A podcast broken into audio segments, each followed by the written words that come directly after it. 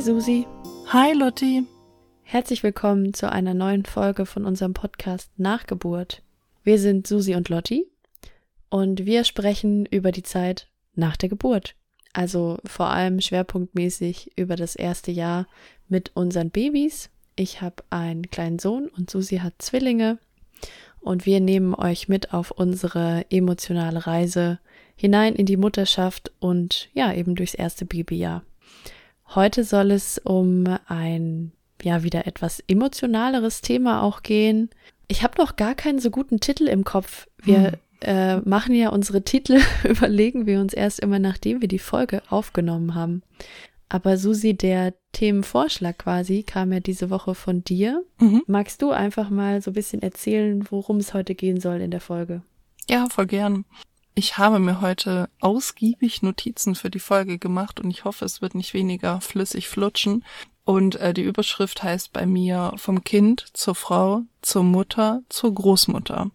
Was ich einfach so besonders spannend fand, und bei mir hat es schon in der Kinderwunschzeit angefangen, ist dieses zu verstehen, dass äh, mit der Geburt eines Kindes sich eine gesamte Familienstruktur ändert und dass alle unwiderruflich ähm, einen neuen Platz einnehmen mhm. mit der Geburt eines Kindes. Also ich werde Mama, mein Partner wird Vater, meine Eltern werden Großvater und Großmutter, also Oma und Opa und so weiter und so weiter. Auf einmal gibt es Tanten und Onkels und mhm. und diese ganzen Namen auch äh, für für die Bezeichnung kommen nur daher, dass ein oder in meinem Fall halt zwei Kinder geboren werden. Ja, und ich finde, dass, ähm, also das ist ganz normal in Anführungszeichen. Das passiert natürlich mit jeder Geburt und wir sind alle geboren mhm. worden und so ist Menschheit einfach ähm, in der Abfolge zu passieren. Aber was emotional mit mir passiert ist, war, ich habe verstanden, dass ich sozusagen eins nach vorne gerutscht bin und nach vorne, also Zukunft, bedeutete für mich auch zu verstehen, dass meine Eltern die Nächsten sind, die natürlicherweise versterben würden. Ich bin jetzt extra mal im äh, Konjunktiv unterwegs und dass mhm. ich auch meinem eigenen Lebensende ein ganzes Stück weit näher bin oder das ähm, ja irgendwie realer wird, dass dieses Leben nicht unendlich geht und gleichzeitig halt neue Leben in diese Welt gekommen sind und ja, das ähm, das bekümmert mich manchmal sogar und das macht mich manchmal sogar traurig, weil ich nicht so der Typ Mensch bin, der das einfach so akzeptieren kann oder ich möchte gerne einfach alles so lassen, wie es jetzt gerade ist. Also das sagt mein emotionales kleines Kind in mir, sagt, hey, ähm, bitte, es ist gerade alles gut, es ist schön, keine Veränderung, aber Leben ist halt permanente Veränderung. Ja, und das sind die Rollen, die wir schon immer kennen, ne? In unserem, in unserem Fall die Tochter sein. Für mich gehört, also ich kann deine Gedankengänge da sehr gut teilen. Für mich gehört da auch dazu der Gedanke, wir für unseren Teil, und ich weiß ja ihr auch, wir haben uns dazu entschieden, ein Kind zu bekommen. Und für uns war dann klar, okay, wir sind dann Mutter und Vater, mhm. auch wenn uns nicht klar war, was, was das wirklich dann heißt. Mhm. Aber unsere Eltern, die hatten da ja nichts mitzureden bei der Entscheidung. Gott sei Dank. Das heißt, die wurden einfach zu Großeltern gemacht, ob sie das wollten oder nicht. Und haben diese Rolle jetzt, ähm, ob sie die eben haben möchten oder nicht. Und diese Vergänglichkeit, das kann ich auch ein Stück weit nachvollziehen. Da hatte ich ja auch schon in der Folge Leben und Tod auch drüber gesprochen, ähm, dass mir das so ganz arg bewusst geworden ist bei der Beerdigung von meinem Opa. Mhm. Also ich habe noch zwei Großmütter, die jetzt Uromas sind. Genau. Ja, aber das ist so, das ist so mein, mein Hauptgedanke. Die Großeltern haben sich das nicht ausgesucht, weil äh, ich denke da öfter drüber nach, weil bei uns die Situation so ist, dass unsere Eltern von meinem Mann und mir alle weiter weg wohnen. Und oft sind es ja dann die Großeltern, die äh, so ein bisschen einen unterstützen, wenn man ein Kind bekommt und irgendwie vielleicht mal aufs Enkelkind dann aufpassen und da auch eine ganz besondere Rolle einnehmen. Mhm. Und das bei uns, bei uns in dem Umfang nicht möglich weil eben die räumliche Distanz zu groß ist. Und da ist auf der einen Seite natürlich die Frage, enthalten wir denen was vor in gewisser Weise? Gibt es da einen Anspruch auch? Und auf der anderen Seite, woher kommt denn auch diese Erwartungshaltung, dass jetzt die Großeltern da was übernehmen müssten? weil die haben sich das ja gar nicht ausgesucht eben. Also die wurden da ja einfach äh, mehr oder weniger unvorbereitet neun Monate Vor Vorbereitungszeit reingeworfen. Hineingeboren. Genau. Ja. Die wurden da hineingeboren. Ja, spannend, weil man hat ja äh, das Role Model der eigenen Großeltern und hat da so ein Gefühl hin, im besten Fall ein schönes Gefühl. Und äh, bei uns ist das auch ähnlich, dass die Großeltern äh, nicht vorhanden sind oder weiter weg verteilt. Auch da ganz neue Perspektiven drauf zu richten und zu sagen, ja gut, ihr als Großeltern, ihr kriegt die Freiheit, mhm. eure Großelternschaft selbst zu gestalten. Was auch immer das dann bedeutet, ne? Und selbst wenn sie es nicht gewählt haben und es vielleicht auch gar nicht sein wollen, keine Ahnung, ist es, ja, ist es spannend eben, auf welchen Platz sie sich dann setzen, wenn der Stuhl frei ist. Und der ist natürlich frei. Hast du denn das Gefühl, eure Eltern machen sich darüber Gedanken aktiv, welche Rolle sie einnehmen wollen im Leben eurer Kinder? Mhm, also da muss ich natürlich differenzieren zwischen meiner Mutter und meinen Schwiegereltern. Mhm. Meine Mutter ist alleinstehend und sie steht mir sehr nah und ich bin mir mittlerweile sehr sicher, dass sie schon in meiner Schwangerschaft ähm, angefangen hat, sich zu überlegen, wie sie mit mir sein möchte mhm. und wie sie dann letztlich auch mit ihren Enkelkindern sein möchte.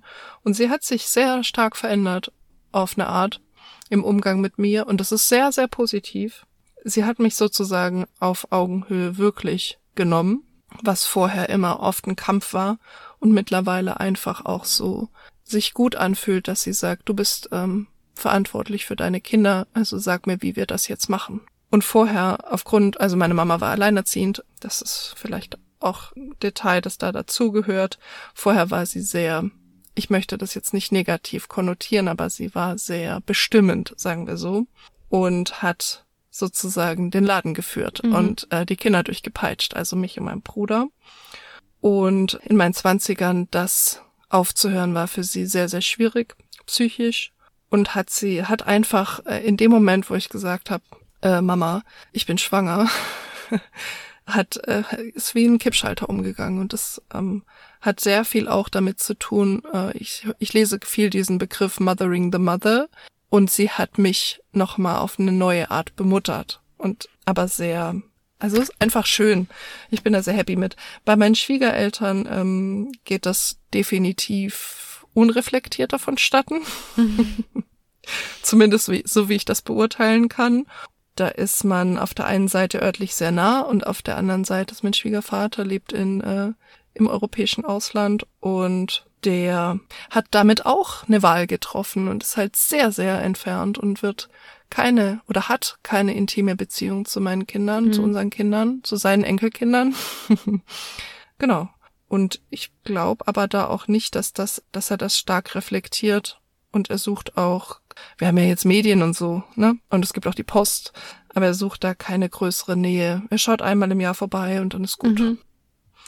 Wenn ich von dir höre, dass du noch eine Uroma, also dass ihr, dass dein Kind eine Uroma hat, so muss man sagen, dass deine Oma noch lebt, äh, kommt mir sehr, sehr schnell in den Sinn, dass da Generationenerfahrungen auch im Spiel sind, was vielleicht auch in dieses Thema total gut reinpasst. Mhm wenn man sagt, jeder nimmt seinen neuen Platz ein und jeder hat ja auch seine eigenen Vorbilder und Beispiele.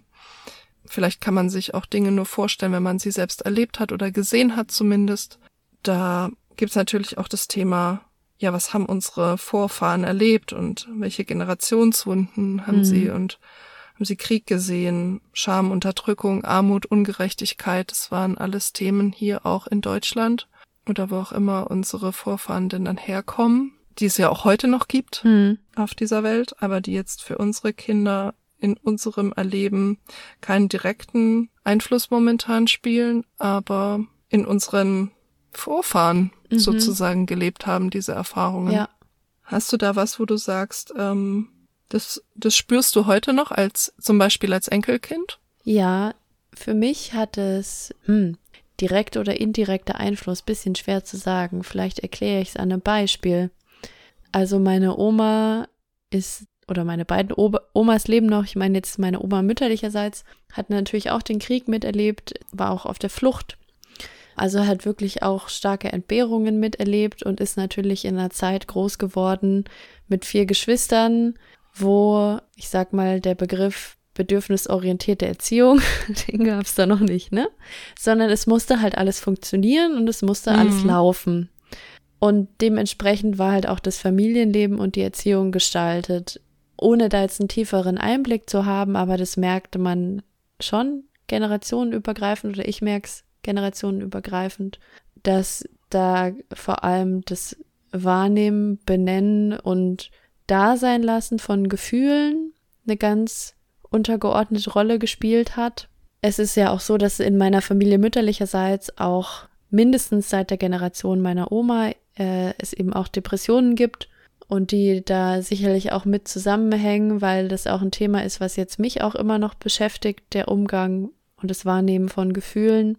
Und ich weiß, dass das auch meine Mutter beschäftigt hat in ihrer Kindheit und dass sie das auch mitgenommen hat quasi in meine Kindheit, ohne ihr da jetzt einen Vorwurf machen zu wollen. Ne? Das sind mhm. ganz unterbewusste Themen, die man äh, mitnimmt und wenn man die halt nicht aufgearbeitet hat, dann trägt man die unbewusst weiter. Also ich bin ihr da überhaupt nicht böse.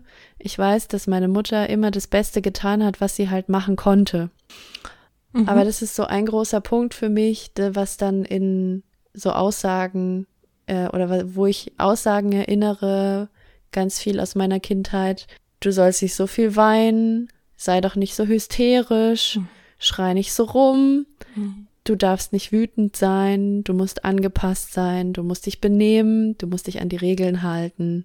Diese ganzen Dinge und dazu kommt von der anderen Familienseite, von meinem Vater her, der hatte mit seinem Vater ein sehr strenges Elternhaus auch, also da kam das auch mit durch. Mein Vater ist noch schlechter im Umgang mit Emotionen. Da ist es jetzt eine, eine ganz schöne Entwicklung durch meinen Sohn, ich weiß inzwischen, weil ich da auch auf die subtilen Zeichen achten kann, wie er da seine Zuneigung ausdrückt. Er kann das nicht so arg machen durch aktive Zuwendung oder durch Spielen, weil er einfach nicht weiß, wie es geht tatsächlich, weil er mit so kleinen Kindern nicht wirklich was zu tun hatte. Hört sich jetzt blöd an, ne? Weil er hatte ja auch zwei Kinder, mhm.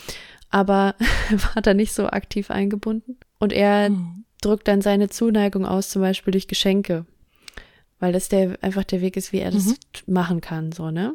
Und es ist mhm. ja schon was, was mich berührt und wo ich auch immer wieder natürlich auch in der Kommunikation mit meiner Familie auch auf Gegenwehr und äh, Vorteile stoße, weil wir da dann halt einen anderen Weg einschlagen, als unsere Familien es vielleicht bis jetzt gewohnt sind. Und da gehört natürlich auch ein bisschen dazu, sich dann da auch durchzusetzen.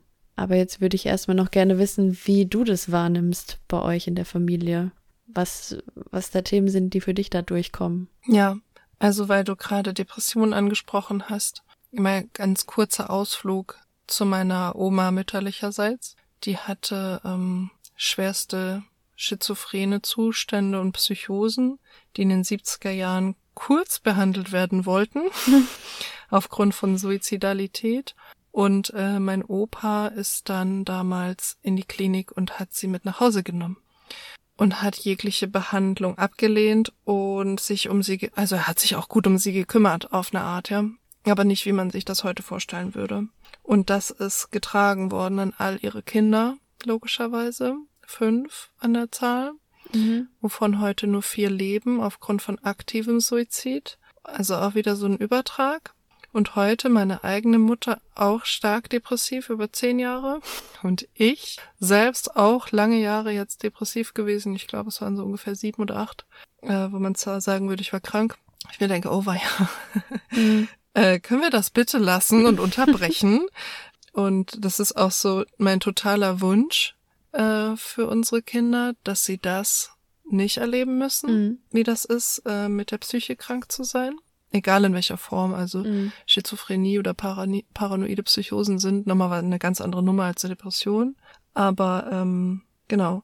Und äh, da auch väterlicherseits eben massiver psychischer und auch teilweise körperlicher Missbrauch in der Kindheit meines Vaters Ich habe heute auch keinen Kontakt mehr zu meinem Vater.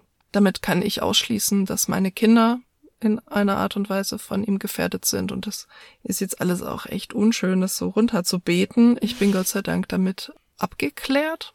Also ich kenne mich da gut aus. Ich habe mich da zurechtgefunden. Ich habe meinen Platz gefunden, wie man so schön sagt. Ja, wie ich jetzt die ganze Zeit schon so erzählt habe mit diesem meinem Bild, äh, dass alle ihren Platz suchen und finden.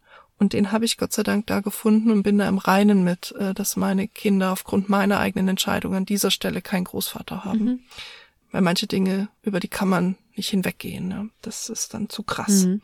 Aber ähm, das kommt, wenn, wenn ich mir das abgeklärt und Emotion, also mit dem Versuch, emotionsfrei zu sein, anschaue, kommt es aus Erfahrungen der Eltern meiner Eltern und und darüber hinaus. Also halt wirklich so Ahnen-Stories im Prinzip. Wobei mir dann halt leider irgendwie relativ schnell der Cut ist und ich über meine Großeltern nicht mehr wirklich hinwegkomme, was da war und so. Ich habe dann manchmal so Fragen im Kopf, die ich da gerne fragen würde, aber ja, ich kann die in die Sterne stellen, diese Fragen, die werden mir nicht mehr beantwortet werden. Aber ich glaube, man kann es so ein bisschen erspüren, ne? Und was mir halt in meiner eigenen Kindheit eben auch oft ähm, gesagt wurde, ist sowas wie so schlimm ist das nicht, das kann jetzt so schlimm, kann das gar nicht wehtun mhm. und so Schmerz, egal ob körperlich oder mental, abzusprechen. Und dann hat mein inneres Kind immer angefangen, noch lauter zu schreien und noch lauter ja. zu werden. Und ähm, ich wollte nicht überhört werden, ich wollte nicht klein geredet werden. Und das ist sowas, ähm, wenn ich heute äh, mein schreiendes Mädchen, das sich den Kopf gestoßen hat, auf den Arm nehme und sie streichelt und sagt, Mensch, ne, mhm. das ist total blöd, du musst bitte auf deinen Kopf aufpassen und das tut bestimmt jetzt arg weh und hast dir den Kopf gestoßen und das richtig auch darauf eingehe. Mhm. Äh, dann kriegt meine Mutter manchmal zu viel und sagt, Mensch, so schlimm ist das doch jetzt gar nicht. Das Kind kann doch jetzt wieder rumrennen. Ja, kenne ich sehr gut. Ja, genau. Ich glaube, das kennen ganz viele äh, in unserer Generation. Ne? Auch dieser Satz: Ein Indianer kennt keinen Schmerz. Ja. Äh, kennen, glaube ich, einige. Und aber da jetzt heute mit der eigenen Kindheitswunde dazustehen und zu sagen, nein, es ist genau so schlimm, wie das Kind das jetzt gerade kommuniziert. Mhm. Genau so schlimm ist es. Und wenn es eine halbe Stunde Schreierei bedeutet, ist das so. Es ist dann so schlimm. Ja äh, lass uns doch das einfach aushalten. Und ich glaube, das ist das, was unsere Eltern äh, nicht von ihren Eltern bekommen haben, dieses aushalten können, weil Zeit mangelhaft war, ja. weil Energie mangelhaft war und auch da null Vorwurf in die Generationen nach vorne, mhm. gar keiner. Ich hatte großartige Großeltern, die haben mich sehr geliebt, ich habe die sehr geliebt, ähm, ganz, ganz schöne Beziehungen. Aber auch da zu sehen, was die anfangen, in ihrer Großelternschaft anders zu machen als in ihrer Elternschaft. Das finde ich auch ultra spannend, weil ich habe ja gerade von Misshandlung meines Vaters durch seine Eltern gesprochen und gleichzeitig sage ich, ich habe eine total großartige Großmutter gehabt an der Stelle. Mhm. Wirklich. War meine Lieblingsoma. Mhm. Und das ist, finde ich, ein mega spannender Punkt. Und wenn man das noch in die Kombi setzt mit wir dürfen begreifen, dass wir alle irgendwann sterben und die Großeltern, die dann Großeltern geworden sind, es sehr wahrscheinlich noch eher verstehen als wir als Eltern und die sich dann nochmal verändern und milde werden und liebevoll werden und Zeit haben und ruhig sind und gucken und so, ne? Ich glaube, das dauert bei meiner Mutter noch ein bisschen. Bei meiner auch. bei meinen Schwiegereltern. Die müssen selbst noch ein bisschen älter. Ja. Ja, die müssen selbst noch ein bisschen älter werden. Ja. Und dieses Großelternsein verändert sich auch, glaube ich, nochmal, weil Medizin sich verändert hat und weil wir halt alle älter werden mhm. können insgesamt. Mhm. Und da verlagert sich vermutlich so diese Milde ein bisschen nach hinten, bis die wirklich richtig schlimme Gebrechen kriegen oder was auch immer. Ich wünsche es ihnen allen nicht, aber, ne? Ich sehe da halt so meine Großeltern, die selbst schon alt waren dann und dolle auch Gebrechen hatten und, ne, so, ja. wirklich. Mein Opa war 1911 geboren. Als ich auf die Welt kam, war der schon, ähm, 75. Ja, der war schon 75. Heiligsblechlige. Mhm. Und ist 91 geworden, sprich war 16. Ja, das ist dann auch das, was man da eben von den Großeltern mitbekommt. Aber vielleicht nochmal auf die Mutterposition zu gehen, die wir ja jetzt haben. Also wir haben jetzt unsere Kinder geboren, die Schwangerschaft überstanden. Jetzt sind wir Mama. Und einige von euch sind jetzt vielleicht gerade erst kürzlich Mama geworden, andere sind's vielleicht auch schon ein bisschen länger. Aber irgendwann kommt dieser Moment, wo man feststellt, oh, man hat die Position des Leaders, ne? Man ist jetzt derjenige, der in diesen Kinderaugen der ist, der weiß, wo es lang geht. Mhm. Und, und das finde ich auf der einen Seite schön und auf der anderen Seite finde ich es bedrohlich. ja. Da wird ja. einem die, die Verantwortung, finde ich, erstmal so krass bewusst. Mein Sohn hat es jetzt seit kurzem, dass er mhm. eine etwas schüchterne Phase hat und dann immer möchte, wenn, wenn es irgendwo was Neues gibt, was er sich aber gerne angucken möchte, dass dann einer von uns mitkommt. Also mein Mann oder ich. Und nimmt uns dann an der Hand und sagt dann, Mama auch? Also bin ich jetzt die Person, die ihn da dann wirklich beschützen muss auch und so, ne? Mhm. Ich finde, da ist mir das jetzt, wird mir das langsam jetzt bewusst, was da noch so auf einen zukommt. Also diese initiale Verantwortung, die ich gespürt habe nach der Geburt oder mit einem Baby, ist, finde ich, nochmal was anderes, weil da geht es erstmal ums Überleben. Also hat das Kind genug gegessen, mhm. getrunken, hat es eine frische Windel, ist ihm zu warm, zu kalt, äh, kann es gut einschlafen. So diese ganz basic Bedürfnisse, ne? Plus in dem Alter mhm. ja auch schon äh, Reize verarbeiten, Gefühle äußern, diese ganzen Dinge. Aber so langsam werden ja die Erlebnisse, die unsere Kinder haben, da auch komplexer. Und damit wächst ja auch immer mehr unsere Verantwortung oder sie verändert sich so ein bisschen, ne? Ja, wir kommen halt auch immer mehr selbst an den Punkt, dass wir uns an solche Punkte erinnern in unserer Kindheit. Mhm. Also ich weiß nicht, ich habe so Erinnerungen, da war ich drei, vier, fünf Jahre alt und die Erlebnisse mit unseren Kindern ähneln immer mehr meinen Erinnerungen quasi. Weißt du, wie ich meine? Mhm. Ja, weiß ich, wie du meinst. Mhm. Und dann erinnere ich diesen Punkt, an dem ich irgendwann, und da war ich wahrscheinlich so vielleicht so zwölf oder so, also so pubertär, hm, erinnere ich den Punkt, dass ich irgendwann so ein bisschen angefangen habe zu verstehen, dass die Eltern gar keine Götter sind und dass die langsam fallen von ihrem Thron. Und es hat sich auch wirklich so krass angefühlt, weil bis auf, also meine Mutter hatte immer die Größe, sich zum Beispiel bei ihren Kindern zu entschuldigen, wenn sie was falsch gemacht hat oder cool. gedacht hat, sie hat was falsch gemacht. Hm, ja, also ja, man, man kann über Eltern immer ganz viel schimpfen, aber das war was, das kann ich wirklich lobend herausstellen und bin auch sehr, sehr dankbar für diese, für diese tolle Geste meiner Mutter. Schon wie ich klein war, hat ihr das gemacht. Und das ist auch was, das trage ich auch weiter und möchte ich meinen Kindern auch so vorleben. Aber dennoch war sie noch nicht in so einer Elternschaft, wie ich mir, wie wir die uns heute wahrscheinlich vorstellen, dass man einfach sagt, äh, zum Beispiel, was weiß ich, ich bin müde, ich kann jetzt nicht mit dir spielen, weil ich so müde bin, oder ich kann nur was Ruhiges mit dir spielen, weil ich so müde bin. Mhm. Da hatte sie andere Wege, mir das mitzuteilen und die vielleicht eher schroff waren und weniger so, dass sie sich wirklich zeigt, ja. Ja. Als Mutter oder als Mensch, als Mensch, mhm. genau.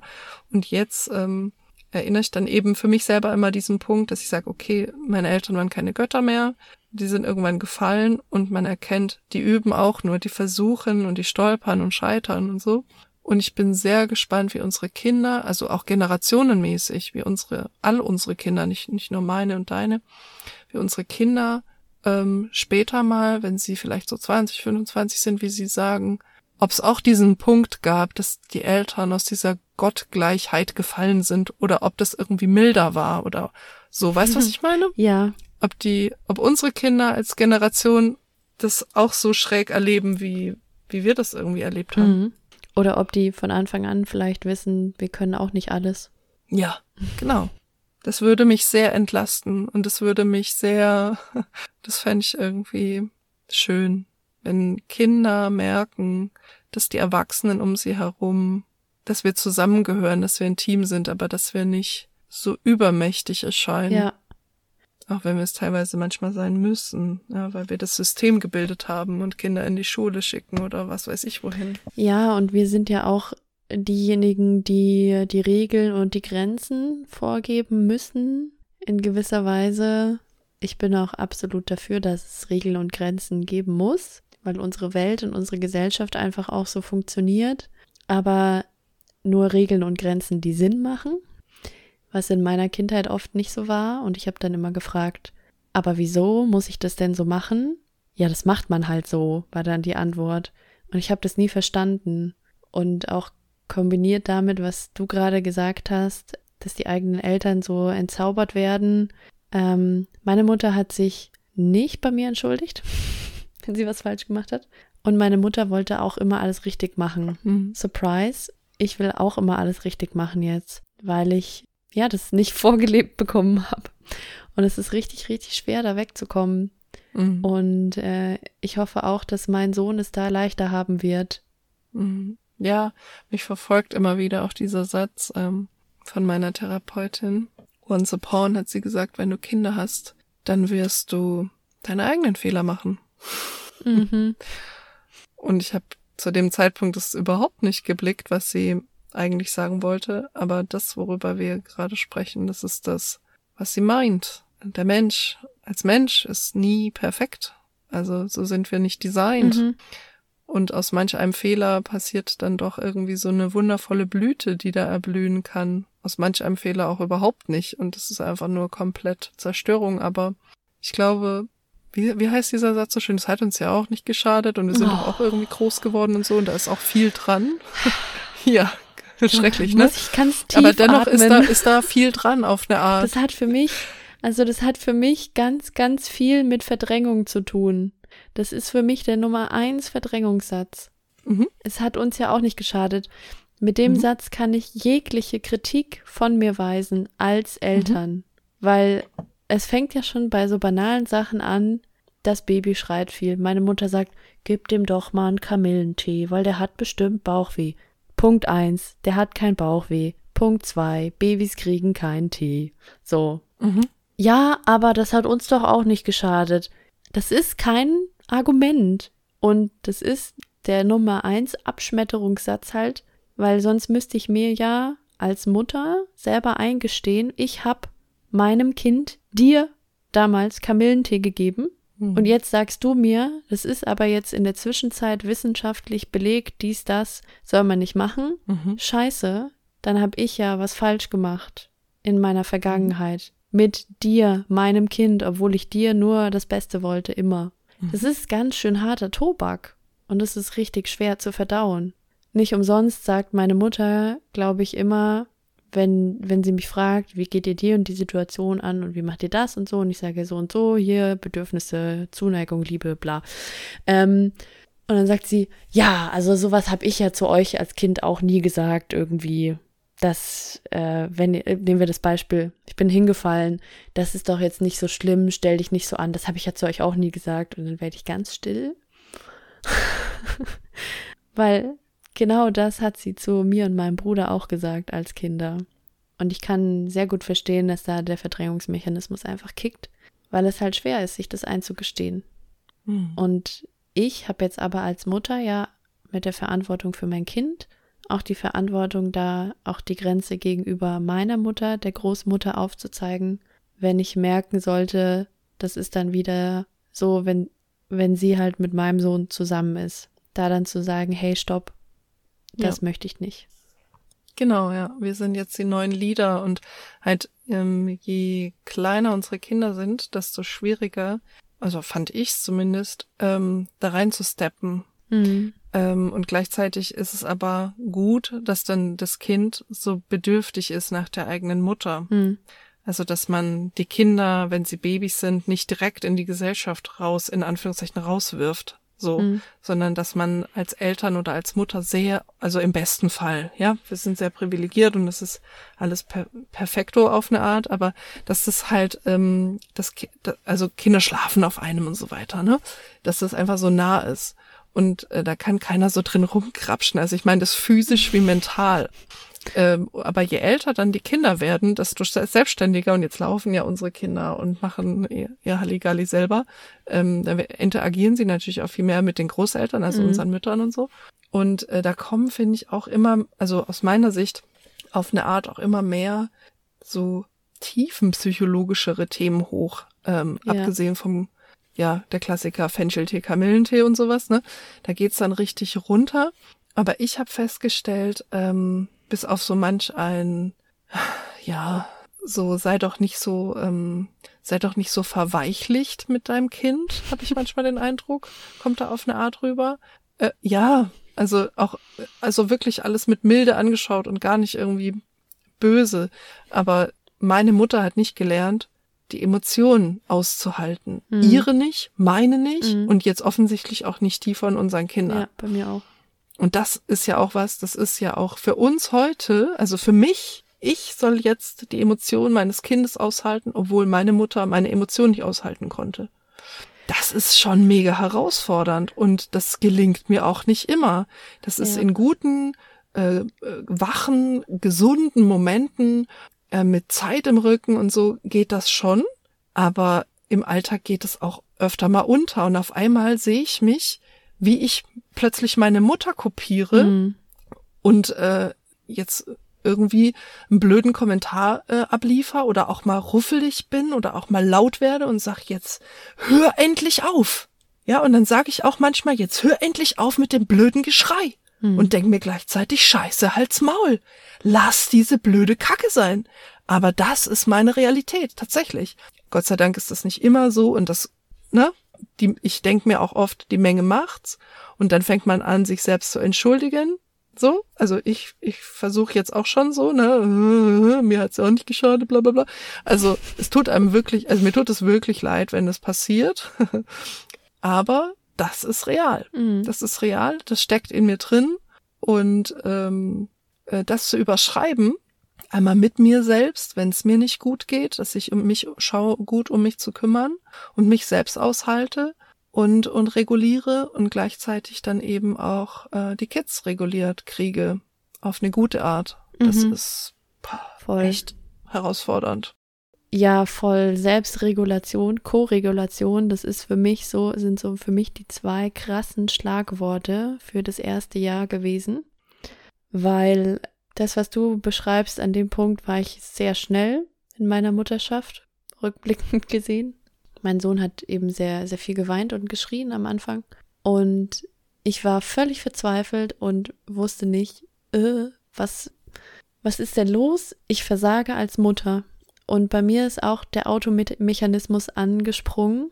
Und ich habe fast das gleiche gemacht wie meine Mutter. Dazu eine kleine Triggerwarnung.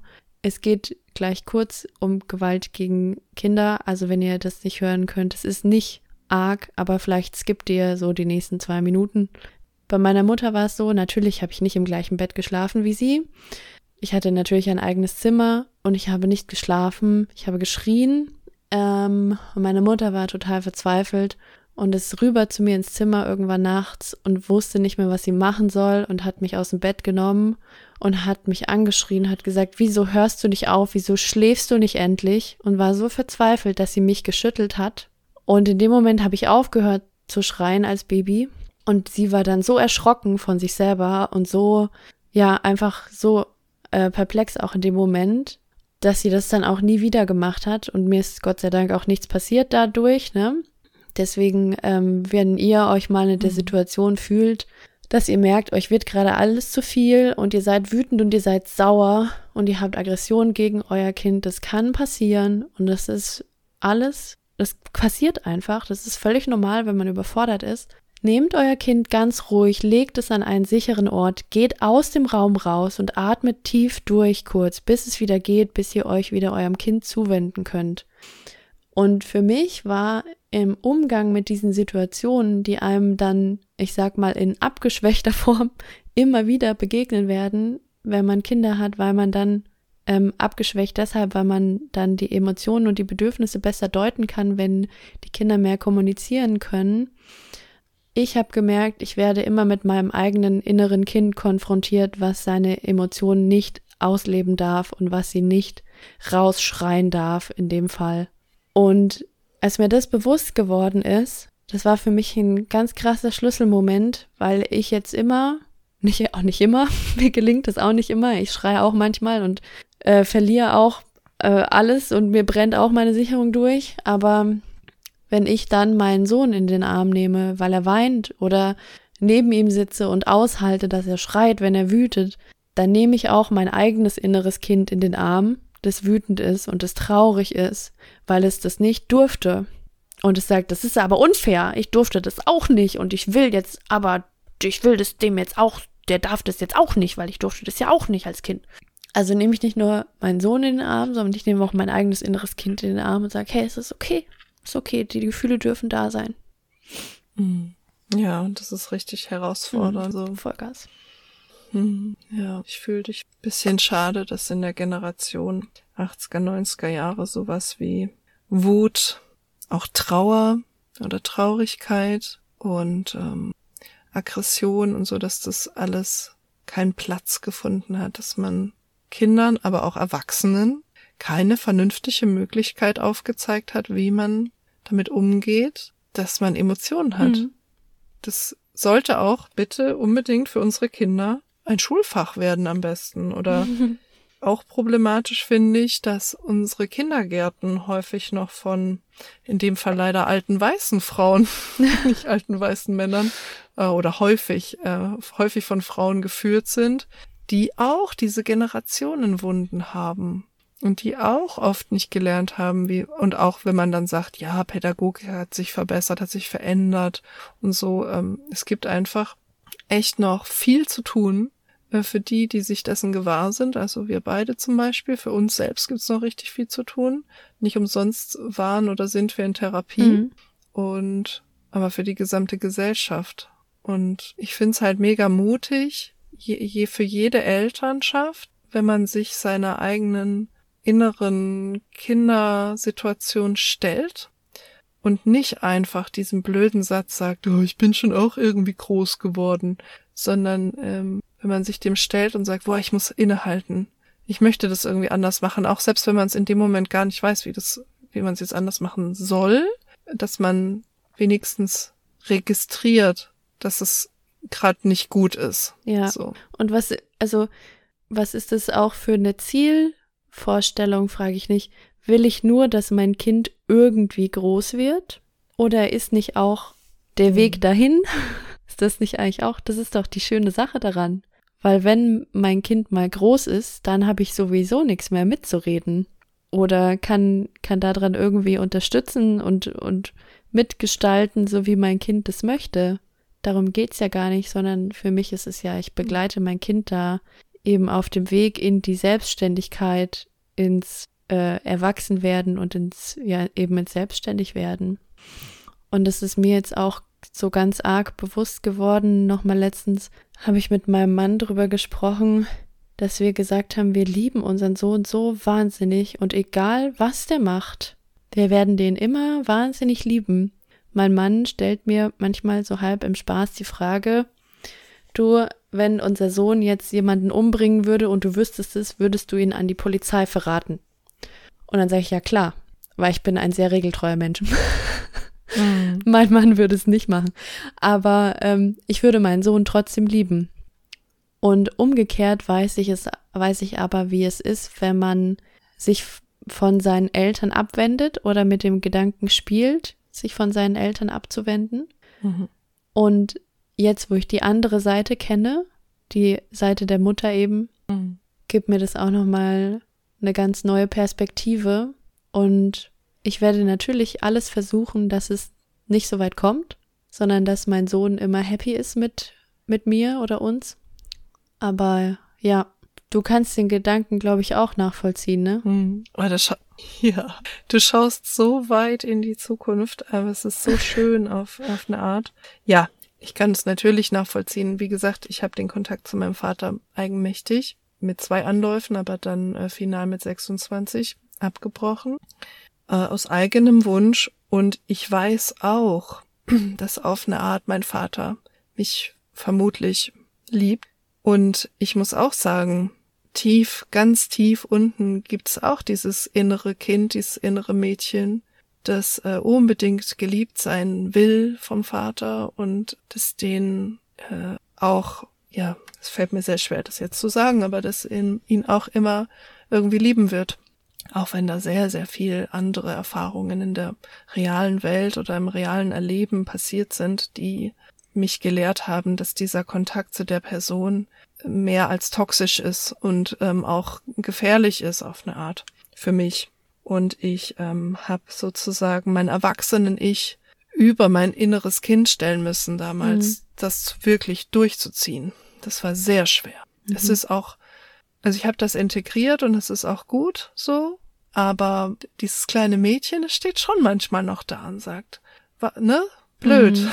So richtig mhm. blöd. Und es muss dann auch mal weinen. Und das ist, das wird vermutlich mein ganzes Leben nicht mehr weggehen. Und bin gespannt, was ich meinen Kindern darüber irgendwann erzählen werde. Und ich bin auch gespannt, wie die mich eben, wenn die mal 26 sind, wie die dann auf mich gucken und sagen, ey Mama, du hast es richtig gut hingekriegt mit deinem ganzen Mist. Unsere Kindheit war, war gut so. Das wünsche ich mir sehr, sehr, sehr. Das wünsche ich mir sehr, sehr, sehr. Und ich habe manchmal Schiss, dass ich das nicht hinkriege. Mhm.